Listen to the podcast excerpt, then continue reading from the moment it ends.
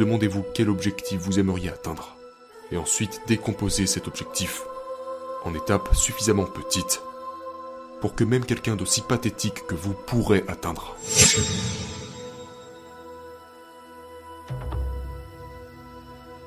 Si vous cherchez à vous discipliner, ce qui est une très bonne idée, vous devez choisir une direction. Pour commencer, choisissez la direction que vous voulez emprunter. Choisissez un objectif que vous aimeriez atteindre. Un, un objectif à moyen ou long terme. Vous pourriez imaginer quelque chose dont vous avez besoin et que vous voulez atteindre. Qui vous... Quelque chose dont la poursuite vous motiverait. Et vous pourriez vous demander, et c'est une bonne question à se poser de manière générale. C'est une très bonne question à se poser. Cette question est, si vous pouviez avoir ce dont vous avez besoin et ce que vous désirez, qu'est-ce que ça serait? C'est une question méditative. Et vous ne vous forcez pas à répondre à ce genre de questions. C'est le genre de questions auxquelles vous avez généralement envie de répondre. Donc, si je pouvais avoir ce que je veux, à quoi cela ressemblerait-il? Maintenant, vous pouvez réutiliser la même structure de cette question pour des sphères différentes de votre vie. Comme par exemple, si je pouvais avoir la relation dont j'ai besoin et que je désire. Si je pouvais avoir les amis. Si je pouvais avoir l'emploi ou la carrière si je pouvais avoir le parcours scolaire, si je pouvais adopter une responsabilité civique de manière optimisée, si je pouvais m'engager dans une entreprise créative, euh, si je m'occupais de moi correctement, si je régulais ma susceptibilité aux tentations, à quoi cela ressemblerait-il si tout cela était correctement optimisé? Cela vous encourage à vous fixer le genre d'objectif que vous êtes motivé à atteindre, et vous réalisez ceci en vaut la peine. Mais maintenant, vous pourriez vous rendre compte un petit peu plus tard que vous ne vous êtes pas encore lancé.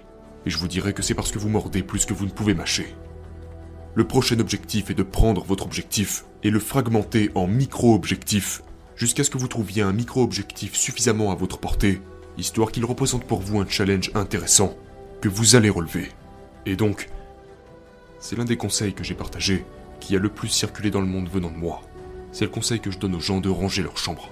Et les personnes qui pensent que je suis leur ennemi rigolent à propos de cette règle.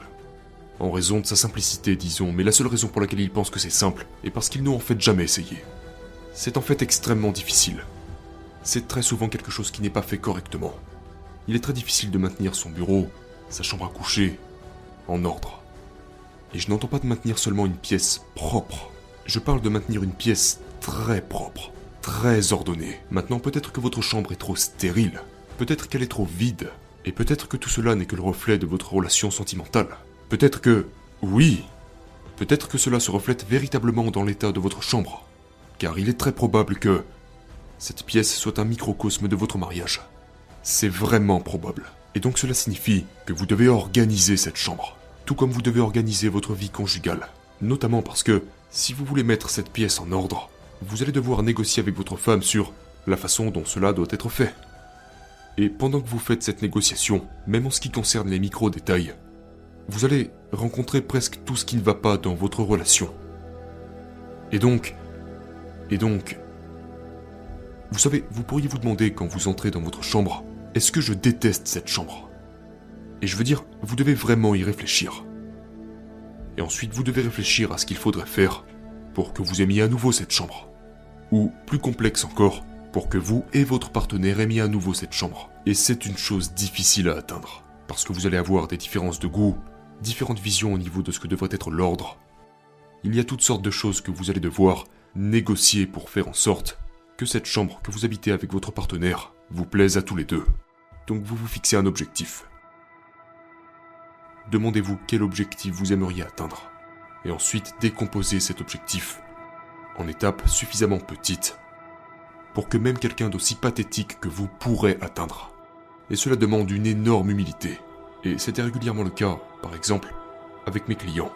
Je commençais par faire une analyse de leur situation, et disons, juste pour le plaisir d'argumenter, je vais prendre l'exemple d'une personne de 30 ans qui vit encore dans la maison de ses parents, qui dort encore dans le même lit depuis qu'il est au lycée, dans un profond état de désordre sanglant, à la fois moral, pratique et l'une des mesure relativement simple sur laquelle nous pourrions tomber d'accord pour aller de l'avant, c'est que la personne pourrait penser, vous savez, eh bien, j'ai 30 ans, je suis vraiment immature, Je n'ai encore pris aucune responsabilité pour ma vie. Ma mère fait toujours mon lit et nettoie derrière moi. Et je lui dis, eh bien, pourquoi ne pas commencer par ça? Tu sais, parce que ta vie ne va certainement pas s'arranger comme ça du jour au lendemain. Pourquoi tu n'essaierais pas de ranger ta chambre, tiens? Comme si tu étais un jeune mature de 14 ans, plutôt qu'un épouvantable et lugubre trentenaire. Et, et donc, tout d'abord, c'est vraiment difficile pour quelqu'un, même s'il est désespéré, d'admettre que ce genre de choses est nécessaire, parce que c'est sacrément humiliant. Je veux dire, on pourrait penser, je suis tellement inutile que mon objectif premier est de ranger ma chambre. Mais voilà, on dirait que va falloir passer par là. Et en fait, c'est même pire que ça parce que vous demandez à la personne, vous négociez avec elle, elle dit qu'elle va essayer de ranger sa chambre et elle revient la semaine suivante et elle dit Hum, J'avais un client une fois, c'était tellement drôle. Il voulait passer l'aspirateur sur son tapis, c'était son objectif pour la semaine. Il venait d'avoir un enfant en mariage et il avait peur d'être un mauvais père, ce qui était une peur très réaliste.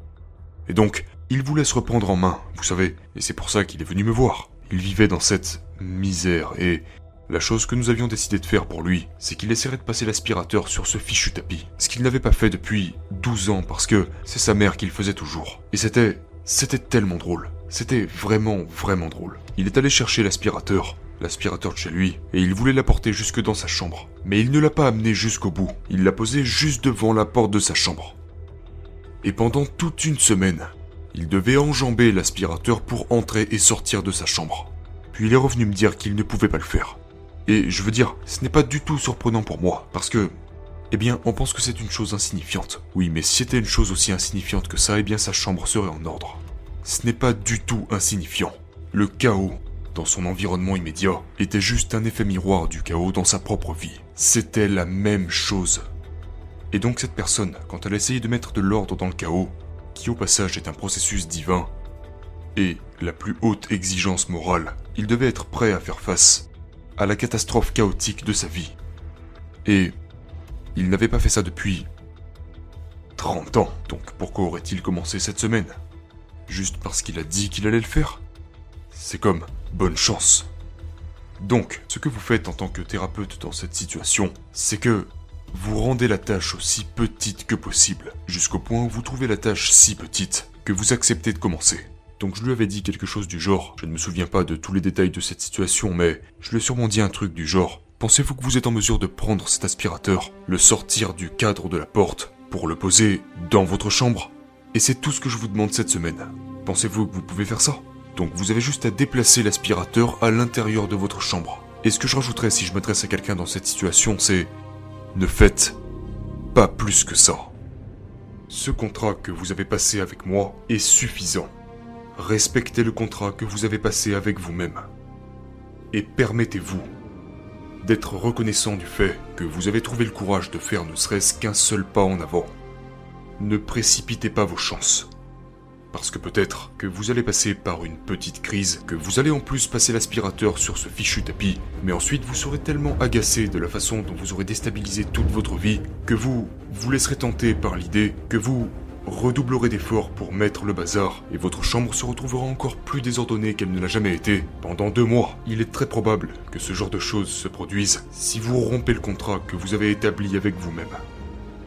Maintenant, l'avantage avec cette méthode, parce que vous pensez sûrement, oh mon dieu, c'est tellement lamentable. Vous êtes en train de dire que je dois commencer si bas? Eh bien oui, probablement. Surtout si c'est une chose vraiment difficile que vous essayez de régler. Vous devez commencer aussi bas que vous ne l'êtes actuellement. Et pour être bas, vous êtes bas. Donc...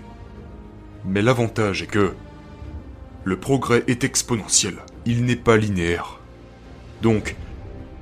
Une fois que vous avez fait le premier pas, la probabilité que vous fassiez un deuxième pas légèrement plus grand augmente. Et ce processus se déroule de manière exponentielle. Une fois que vous avez commencé à pousser le rocher vers le haut de la colline pour ainsi dire, vous pouvez réitérer le scénario de plus en plus vite.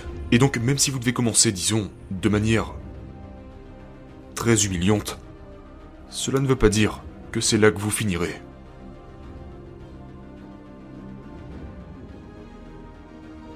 Donc si vous essayez de vous discipliner, fixez-vous un objectif. Décomposez-le en micro-objectifs. Accomplissez ces micro-objectifs et récompensez-vous à chaque fois que vous réussissez. Et si vous faites ça de manière cohérente, que vous en faites une pratique, vous serez déjà un peu plus discipliné dès la première tentative. En plus de progresser vers la réalisation de vos objectifs. Ceci est le guide pratique de la réussite lorsqu'on est au fond du trou.